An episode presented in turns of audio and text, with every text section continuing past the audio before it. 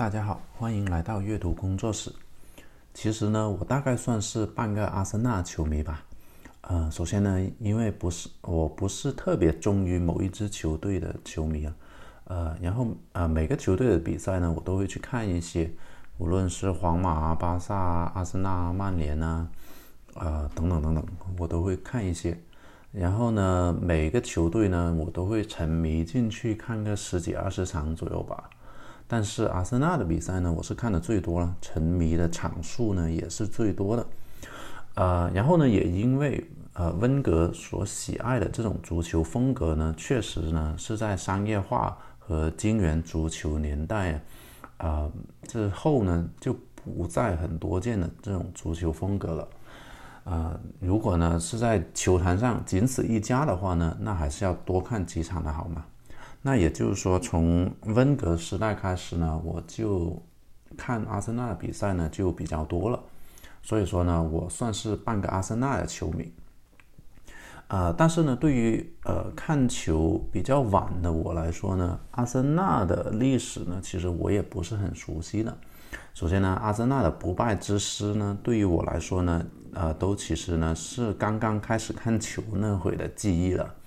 再往前的阿森纳的历史啊，或者温格的其他的功绩的话呢，那我就更加不清楚了。所以呢，去年温格出了一本自传《我的红白人生》的时候呢，那我就去买了一本回来看一看。嗯，首先呢，作为阿森纳的主帅呢，温格呢给人的最深的印象呢，我觉得应该是优雅，而他手下的阿森纳呢也是一样的追求优雅的，甚至呢，我会觉得，如果呢只能从胜利和优雅当中二选一的话呢，我觉得温格呢大几率呢会选择优雅。而至于第二深刻的印象，对于温格第二深刻的印象呢，应该是。他非常注重青训，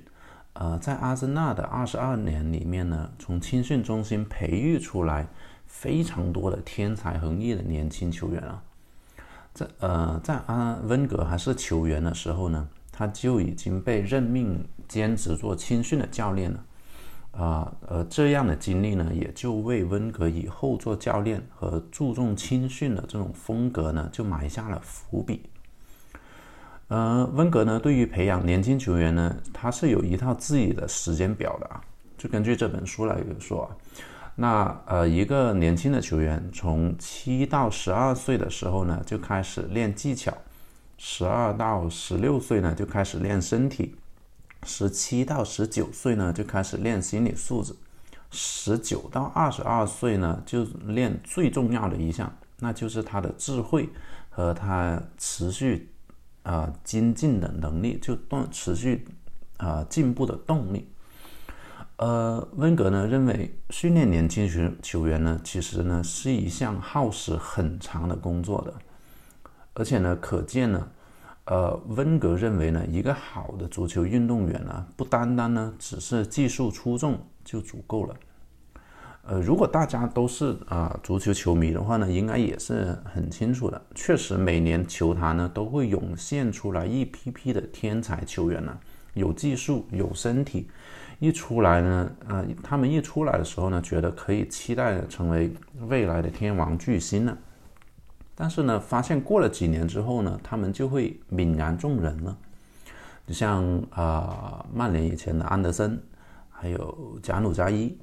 呃，巴塞罗那有博扬，有阿费莱，呃，意大利有巴洛特利等等，呃，好像现在姆巴佩也是有点迷失了。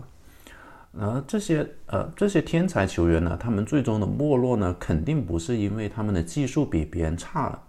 呃，他们的心理素质，他们的智慧。还有他们持续进步的动力，我觉得等等这些呢，肯定呢都对他们的职业生涯呢就有着重大的影响的。也就是说，温格呢是觉得，除了锻炼你的技术、锻炼你的身体之外，其他的东西也是很重要的。你就像强如 C 罗、梅西吧，你会就会发现他们的技术是啊，他们的身体素质、心理素质、他们的智慧。还有他们，呃，持续进步的这种动力，其实样样都不差的。所以呢，他们成为绝代双骄也不是没有道理的。你像，就像很流行的一句话嘛，啊，二十几岁的西呃 C 罗、梅西的球员，像二十几岁的 C 罗、梅西的球员一大堆，啊，但是像呃二十五六岁的 C 罗、嗯梅西的球员就少一些了，像三十岁的 C 罗、梅西的球员，那就绝无仅有了，那也就是这么一个道理嘛。而在读这本书的时候呢，呃，最让我觉得惊奇的是啊，呃，年温格年轻的时候呢，他也是很好胜的。当他刚刚到摩纳哥执教的时候呢，温格对于球场上面表现不好啊，或者缺见到一些很缺乏斗志的人呢，那直接也是吼他的。温格呢也承认，到了执教后期呢，他才逐渐变得更加有容忍度一些啊。这样听起来，其实好像跟温格的死对头穆里尼奥是有点像啊。呃，当然，穆里尼奥现在对于 对于这球员这种缺乏斗志的容忍度呢，也是很低的。呃，看来呢，就是说，也就是说呢，温格呢，他也是有年少轻狂的时候的。所以呢，我们你现在呢，也就不要指责某一些教练就太过好胜了哈。呃，除了性格好胜之外呢，年轻的温格呢，他当时呢所做的每一件事呢，也是为比赛结果服务的。他除了呃一些非常严格和规范化的训练之外呢，还有呃非常严格的饮食习惯的控制啊，还有请最好的按摩师，请最好的啊这个骨科的医生会为球员服务。然后呢，还有最重要的。和温格最为重视的，那当然就是球场的草坪的管理了。他当时对于摩纳哥的球场管理员呢，那也是经常的去 去说他们。那这这些项目呢，虽然听起来呢，在当代足球管理里面，也就是很理所当然的管理手段了吧。但是呢，温格呢是在一九八七年呢就已经使用这样的球队管理手法了。可见当时温格的理念呢是有多领先于时代啊！温格呢这种在管理上追求到极致的细节的这种性格呢，当然呢也就深入了到他的手下球队的这种比赛风格里面了。我们现在所说的呃温格手下的阿森纳风格啊。呃，就是我们现在所说的阿森纳风格，其实更准确来说呢，是温格的风格，就是那种很行云流水的进攻的这种风格。例如呢，温格在摩纳哥的时候呢，就已经开始非常强调传球的重要性了。他认为呢，传球呢就是球员和球员之间的沟通，也像是呢是一个人为另外一个人提供服务一样。温格认为，一个好的传球呢，你就要假设自己是接球的那个人，要设身处地呢去想对方要怎么接自己传出去的这个球。呃呃，在这样的这种心理的状况下呢，下面呢，其实传球或者接球呢，就像球球员之间的一种在技术上他们发生了一种共鸣。呃，温格时期的阿森纳呢，他的传接球呢。确实看起来非常舒服的，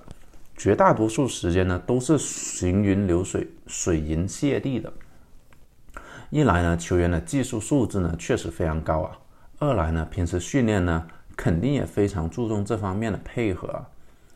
而温格呢在训练当中呢还应用了一种打分的方法，例如呢就就像啊，例如一次向前的传递给你打十分，啊横传的话呢只给五分。往后传递呢，就只给你两分。然后呢，进攻呢有一套打分的标准，然后防守呢又有一套打分的不同的标准。以用这种方法呢来确立一种他想要的球队的风格。其实你现在想想啊，同样是善于呃控球和打渗透的球队啊，阿森纳和巴塞罗那呢，确实是两种截然不同的风格啊。虽然他他们都强调传传球打渗透，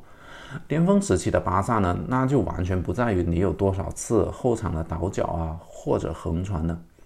而温格手下的那会的阿森纳呢，明显的更加倾向于直传球、切入走位这样的操作啊。阿森纳给人的感觉呢是节奏更快，更多向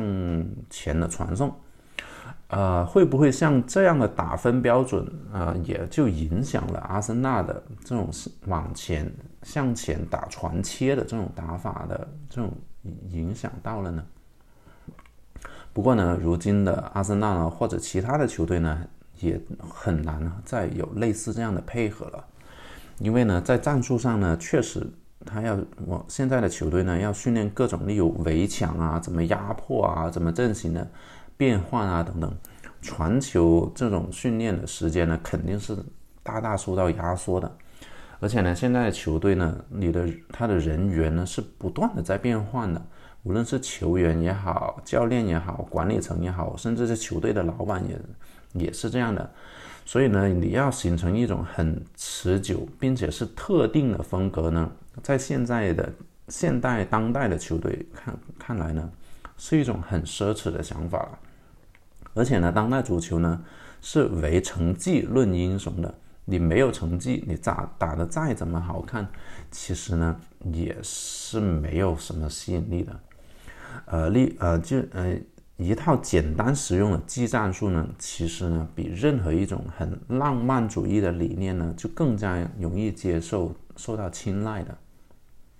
我知道呢，我讲到这里呢，呃，很多老球迷呢就会想起了当年温格手下的阿森纳呢，是怎么因为防守的不稳定而备受批评啊。当时，当然了，我指的是是阿森纳不败之师解散之后的阿森纳。虽然呢，当时呢是前场的球风也是很华丽的，但是后防呢很容易失误啊，而且防守呢也欠缺了硬度。呃，在这本书里面呢，阿森纳在啊温格呢在名古屋的那一段啊他的经历就描述了他的理念了。当时的名古屋呢也是追求很华丽的球风啊，它的缺点呢就是缺乏硬度，甚至呢有的时候呢。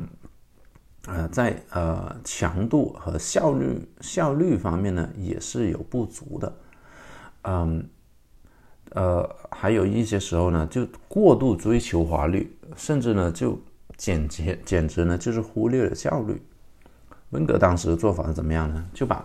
就强调，你球队你要把自己的长处进一步的加强。把强的地方进一步加强，然后继续呢提高自己的速率啊、准确率啊，还有它的韧性，用这样呢去这样的方法呢去弥补强度和效率不足的这样的缺点，就是说长处把它变得更长，去弥补自己的短处。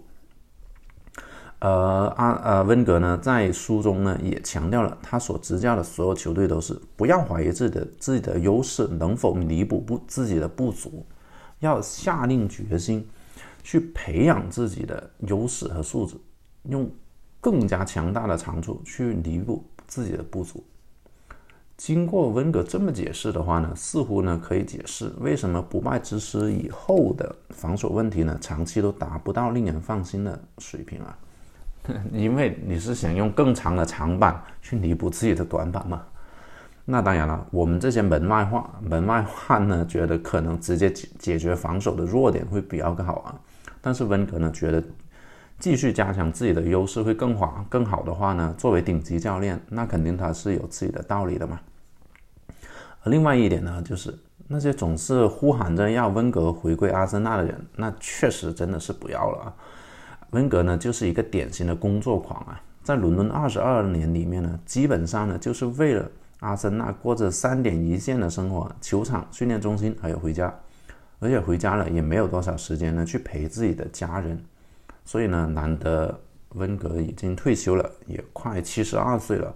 那就让他享受一下晚年之乐啊，陪一陪家人，不要再骚扰老头子了。以上的内容呢，就是在书中呢跟阿森纳没有什么直接关系的内容，就总的来说呢，就是。描呃描绘出温格到底是一个什么样的人，还有他有什么样的足球理念这样这方面的内容。那下次呢，我们再谈谈阿森呃温格在阿森纳的二十二年的岁月吧。以上就是本期节目的所有内容，我们下次再见吧。